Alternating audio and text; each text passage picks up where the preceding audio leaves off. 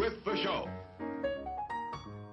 Olá a todos, cá estamos para o 11 episódio do Não Se Fala com Estranhos. A convidada de hoje tem a nobre missão de contribuir para o crescimento dos outros, mas a par disso tem a sua própria responsabilidade enquanto mãe e o melhor de tudo é que a boa disposição e o bom humor estão sempre presentes. Se o Braga ganhar, ainda melhor. Mafalda Silva é o seu nome, bem-vinda Mafalda. Obrigada Inês, obrigada pelo convite. uh, Mafalda, uh, como disse, tu és de Braga, cresceste, uhum. cresceste lá, uh, numa família com muitos irmãos para aquilo que é a, a realidade atual, de, de, mais atual. como é que foi ser a mais nova desse grupo? foi foi traumatizante, porque eles faziam de mim gato sapato. Nós somos quatro irmãos, três raparigas e um rapaz. Um, a minha irmã mais velha é 12 anos mais velha do que eu, depois o meu irmão, 10 anos, a minha, outra minha irmã do meio, 5 anos, e depois vim eu, já assim um bocadinho fora, fora do tempo. Mas um, mas claro, eles sempre me, me, mimaram muito, mas também faziam de mim uh, o bobo da corte.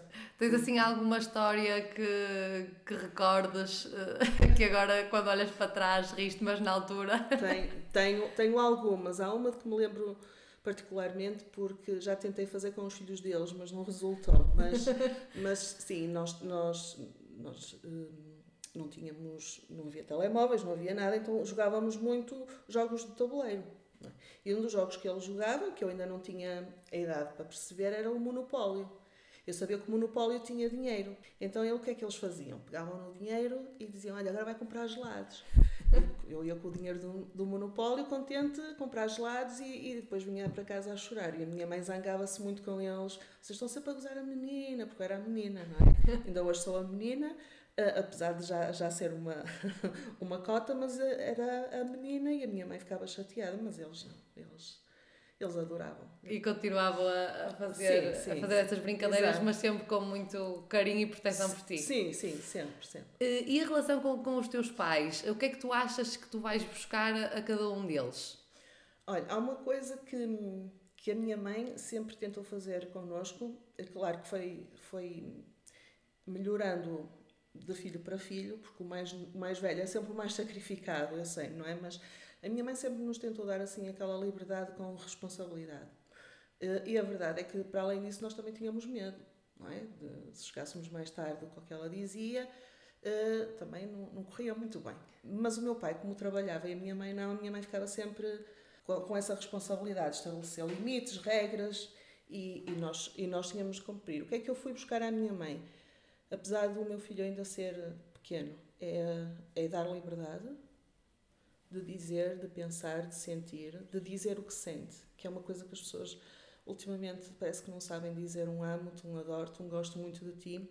E eu tentei sempre que, que o meu filho dissesse o que está a sentir, se gosta, gosta, se não gosta, não gosta, e, e tentar resolver e, e, ferramentas para ele resolver isso dentro dele.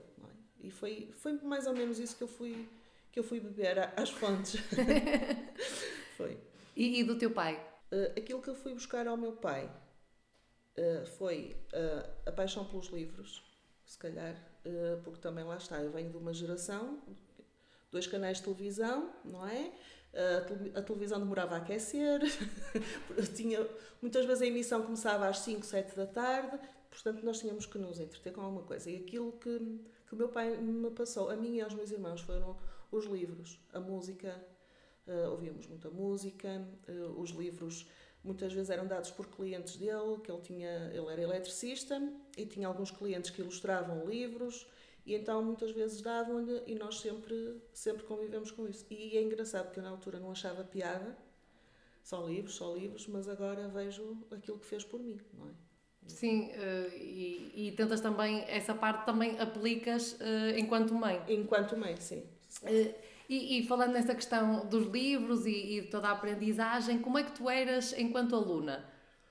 Olha, não era assim grande, grande não era uma excelente aluna, nem, nem nada que se parecesse, mas também não me esforçava muito. Pronto, as coisas que eu gostava, praticamente não, não precisava de estudar muito, as que não gostava, tinha de me esforçar um bocadinho mais e realmente era, tirava sempre boas notas àquilo que menos gostava porque era onde eu me esforçava mais. mas nunca gostei de, de matemática, tentei fugir sempre das ciências de, uh, e fui sempre atrás da, da literatura. Pois, e, e, e, acabaste por escolher a, a, a profissão de ser professora. Uhum. Houve em algum momento no teu percurso escolar, enquanto aluna, algum professor que te marcou e que te fez perceber que se calhar era essa a carreira que tu querias ou não teve nada a ver com, com isso? Foi mais a minha irmã. Uhum. Minha irmã mais velha é professora do ensino básico okay. e eu sempre tive na minha irmã um grande exemplo em tudo, como mulher, como profissional, como mãe e, portanto, a, minha irmã era professora e eu achava que. que também devia ser. Que era, é, devia ser o máximo. Essa minha irmã era professora eu também devia ser. E, e fui por aí, mas hum, quando comecei a crescer, comecei a ter consciência de que realmente era uma coisa que eu, que eu me, me via a fazer, não é? Porque ser professor não é fácil. Não é? Sim, eh, que qualidades é que tu achas que tens que, que te levaram a escolher essa profissão e que achas que de facto te encaixas nela? Hum, sabes, outro dia ouvi uma frase de vinda de um, de um grande homem que está, que está eh, ligado à minha escola, o professor Isidro, eh, ele dizia que mais que o rigor científico era o afeto e, um, e o amor que nós colocamos nas coisas. E, e eu revi-me nisso.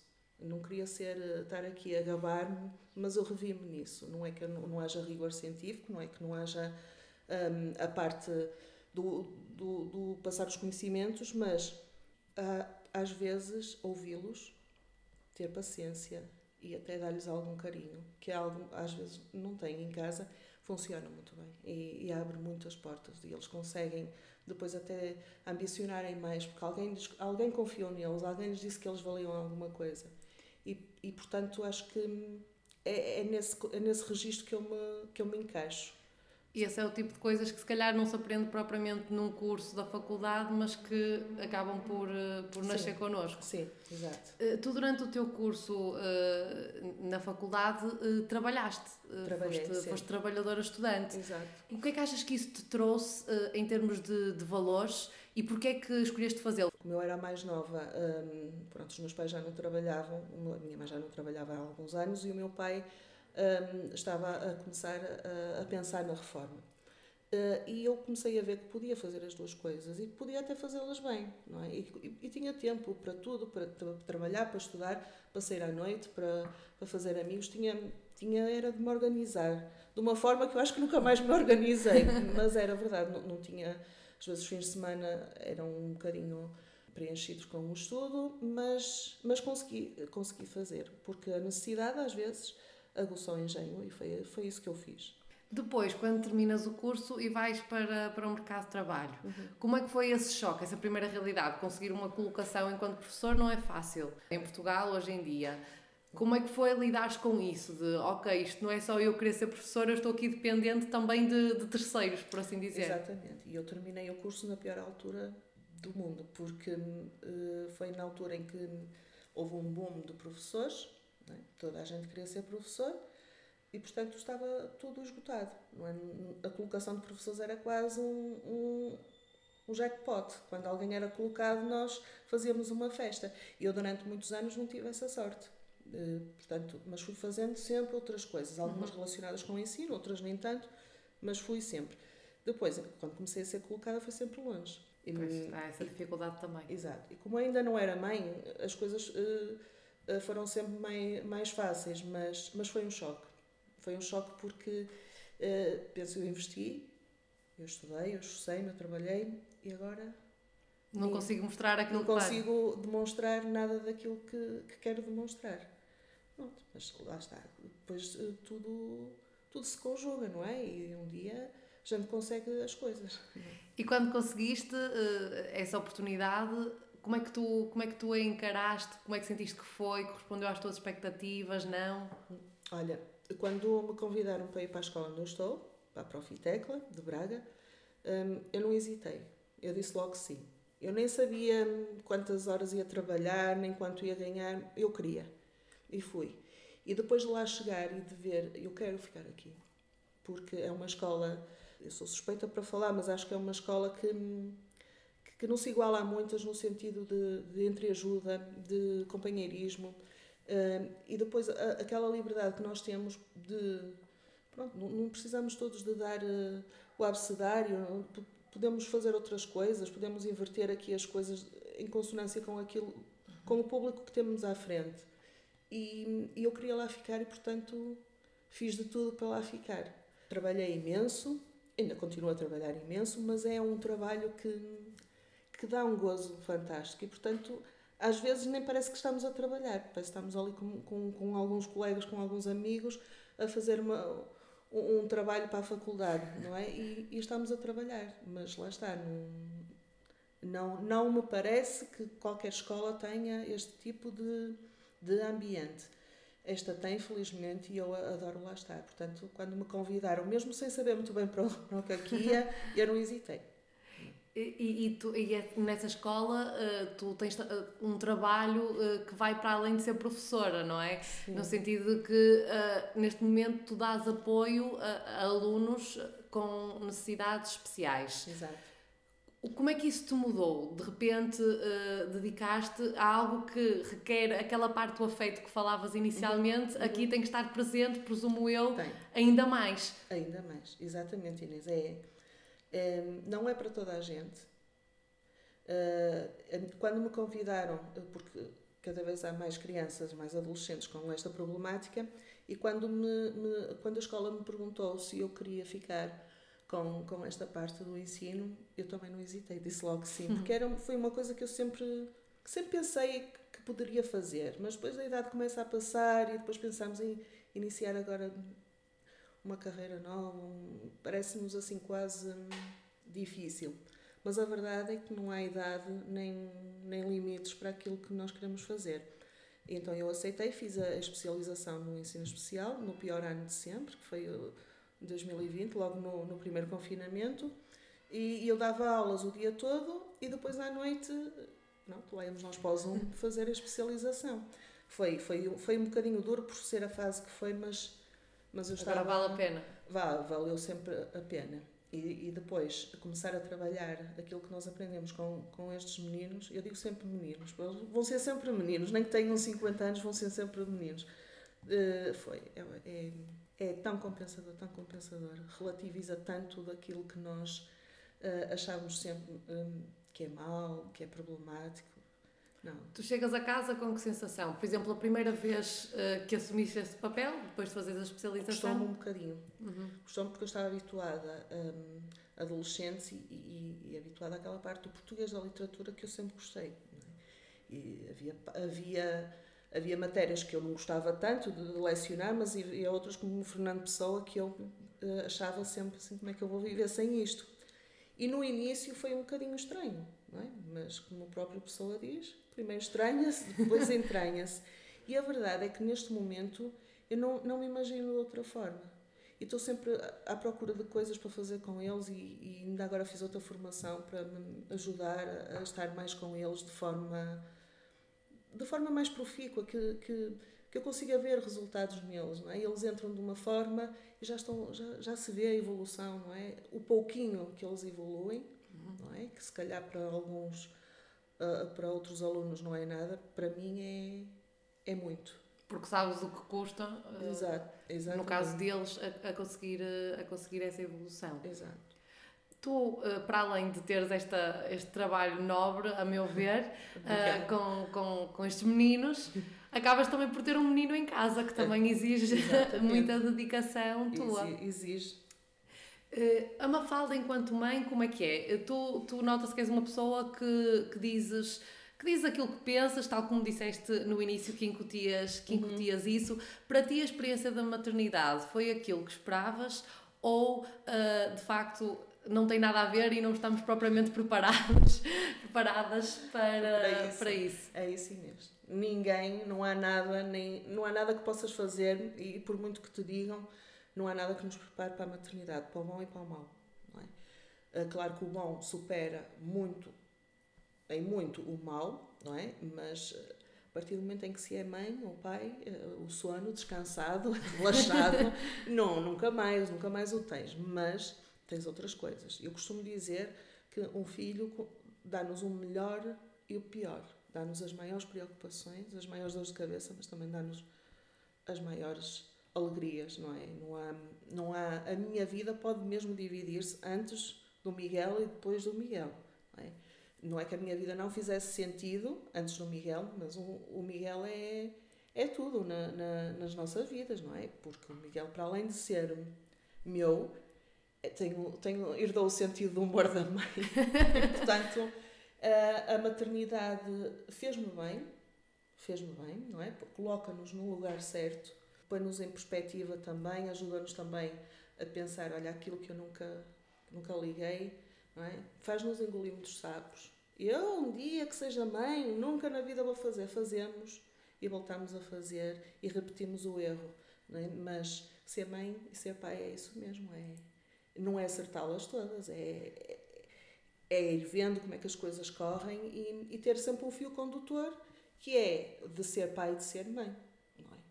Não e, tudo o que, isso, o, que isso obriga, não é? Ser pai, ser mãe não é ser amigo, não é ser tio, não é ser avó. Portanto, cada um tem a sua função e eu acho que o meu filho percebe que o pai e a mãe vão estar sempre ali para ele, mas também, quando for preciso dar na cabeça, também vai, vão dar. É? Tu achas que esta experiência da, da maternidade, que é para sempre, não, não, é uma experiência com término, um, achas que contribuiu muito para o teu papel enquanto professora? Também mudaste a tua visão enquanto professora? Muito, muito Inês, porque eu não eu sempre tive presente que pronto, nunca se faz aos outros aquilo que não gostávamos que nos fizessem a nós. Quando se tem filhos, isso triplica. Não é? Portanto, eu não vou fazer a um, a um, aluno não é? aquilo que eu não gostava que fizessem ao meu filho. Isto não, não, não estou a falar de violência nem de uhum. qualquer tipo de crueldade, mas se eu posso ficar aqui mais 5 minutos no intervalo e se isto vai ser bom para ele, vou ficar. Pronto. Tomo um café mais tarde porque eu também sou mãe. E, e, se o meu filho precisar dessa atenção, eu também gostava que um dia o universo lembrasse que eu também o fiz. E, e, penso muitas vezes que, que as minhas preocupações são as preocupações de qualquer mãe, não é? E quando falamos deste, deste, destes meninos com necessidades especiais, isso ainda é maior. Ainda é maior, não é? Porque se nós deixamos os filhos na escola e, e ficamos com aquela aquela preocupação, será que vai ficar tudo bem? Será que ele está bem? Eu suponho que uma mãe de um menino com necessidades educativas especiais tenha isto numa potência ainda maior, não é? E, portanto, penso muito nos pais e, e claro, e ser mãe ajuda-me. Coloca-nos sempre outra perspectiva das coisas, sempre. Enquanto mãe, que perspectivas é que tu tens para o teu filho? O que é que tu imaginas uh, Olha, que ele vai ser? Eu podia te dizer assim, ah, eu quero que o meu filho seja feliz. Não é só isso que a gente quer. Claro que não. não. Quero eu quero que o meu filho, obviamente, que isso está implícito em ser mãe, quero que ele seja feliz, mas quero que ele seja feliz no trabalho, seja feliz no relacionamento, seja feliz no mundo em que está. Não, é? não adianta ser feliz se tivermos os bolsos vazios. Não é? Nós precisamos de dinheiro, precisamos de, uma profissão. Agora, se me disseres assim, ambiciono que meu filho seja médico ou que um dia ganhe um prémio Nobel, se calhar não. Se ele o quiser, claro, ficarei orgulhosa. Se ele for um jardineiro cinco estrelas, vou ficar igualmente orgulhosa. Lá está. Não, estas aspirações que nós temos para os filhos de, de voarem longe é muito. tem muito que se lhe diga, não é? Para uns voar longe é, é ser economista, não, não é? ser professora, para outros é menos, não é? E desde que ele faça as coisas com responsabilidade e que dê um bom nome à profissão que tem, é, é, é isso que eu quero. Mas, obviamente, que ele saiba o que a vida custa e que, e que tenha dinheiro para se sustentar, para não sair de uhum. casa lá após 45. E, Mafalda, nesta, nesta tarefa de educar, não os filhos dos outros, que tu também fazes isso, mas o, o teu filho, uh, o papel do pai, uh, onde, é que, onde é que se enquadra? Achas que uh, é possível haver uma boa equipa, uma boa dupla, ou achas que as coisas acabam, a mãe acaba sempre por ter um papel mais preponderante no sentido de responsabilidade? Olha, eu não acho que seja diferente para um e para o outro. Uhum. O que eu acho é que, provavelmente, e falo do meu, uh, identifica-se mais com, uh, com umas coisas uh, comigo e outras com o pai, não é? Uhum. Ele sabe que se calhar se for para brincar, dar mimo, ou se calhar é mais comigo, mas se for para jogar aquele jogo espetacular, já vai mais com o pai, percebes? e eu acho que eu era igual, não é? Umas coisas é o pai, outras coisas é a mãe. Não acho que a responsabilidade seja, uhum. seja mais para um para o outro, isso não. Agora, acho que realmente as crianças começam a ver que, que cada um tem a sua personalidade. Pronto, eu para o meu pai gosto, como o meu pai gosta de jogar, a minha mãe não joga nada, não é? Um candy, um candy crush de vez em quando. E, mas se calhar para a brincadeira, assim, para as cócegas, para o mimo, se calhar a minha mãe tem mais jeito que o meu pai, mas eh, na, no resto das tarefas diárias de banhos, e apesar dele já ser muito autónomo, não é? Que ele já tem 9 anos, não há qualquer tipo de dizer, ah, eu faço mais do que tu. Não, há aquelas há uma, coisas. Há uma dupla. Exatamente, há um, um somos companheiros nesta luta de educar uma criança, não é? Mafalda, já estamos quase a terminar, faltam aqui as três perguntinhas finais. O que ou quem é que te faz dar uma boa gargalhada? O meu filho. O meu filho conta anedotas espetaculares. Tipo o quê? Qual foi assim a última que ele contou? Olha, ele gosta muito daquelas piadas secas que eu também. Pronto, lá está, nós pensámos nisso, aquelas piadas secas que ninguém acha piada ou aquelas piadas nonsense. Pronto, nós passámos disso e ele conta. Pronto, e depois tem, tem, tem aquele sarcasmo. Já começa a perceber a ironia das coisas e, e, e, e faz-me rir. Faz-me rir muito. Qual é que é o teu modo de viver a vida? Olha. Uh, eu gostava de dizer assim, ah, eu vivo uma vida de uma forma muito descontraída, o que vier bem, mas não é assim. Não é? No, no, dia a dia não, não funciona assim. Uh, nós tentamos sempre planear algumas coisas que têm de ser planeadas porque somos pessoas adultas e temos uma criança, não é? E agora encaro muitas vezes as coisas com alguma leveza porque lá está, também já já já cheguei aos 40, não é? Estou mais para os 50 do que para os 40 e também já sei que há preocupações que não, não vale a pena. Não valem. E para terminar, se tivesse a oportunidade de ir assim a uma alta definição, toda uma mega produção, só para ti, eh, o que é que tu gostavas que te perguntassem que hoje aqui eh, não calhou de falarmos? O que dizem os meus olhos. E então? Eu não sei o que dizem os meus olhos, não, não, não, não estou a brincar. O que é que, o que, é que não, Inês, tu focaste todos os pontos da minha vida, a minha profissão, uh, o meu relacionamento e, claro, o meu filho, que é o culminado disso tudo. Uh, e, portanto, não, não estou a ver assim aqui nada. Quer dizer, podias perguntar mais qualquer coisa do Braga, mas, mas pronto, nunca, também não queremos ferir suscetibilidades. Mas, mas não, está tudo Inês. Obrigada, Mafalda. Obrigada terminamos, terminamos então este 11 episódio do Não Se Fala com Estranhos. Quem quiser vir contar um pouco da sua história ou souber de alguém que gostaria, é muito fácil. Basta enviar um e-mail para inês.veloso.durães.gmail.com A única condição é ter uma história de vida para contar, mas essa é muito fácil porque todos temos uma. Até daqui a duas semanas com mais um episódio do Não Se Fala com Estranhos.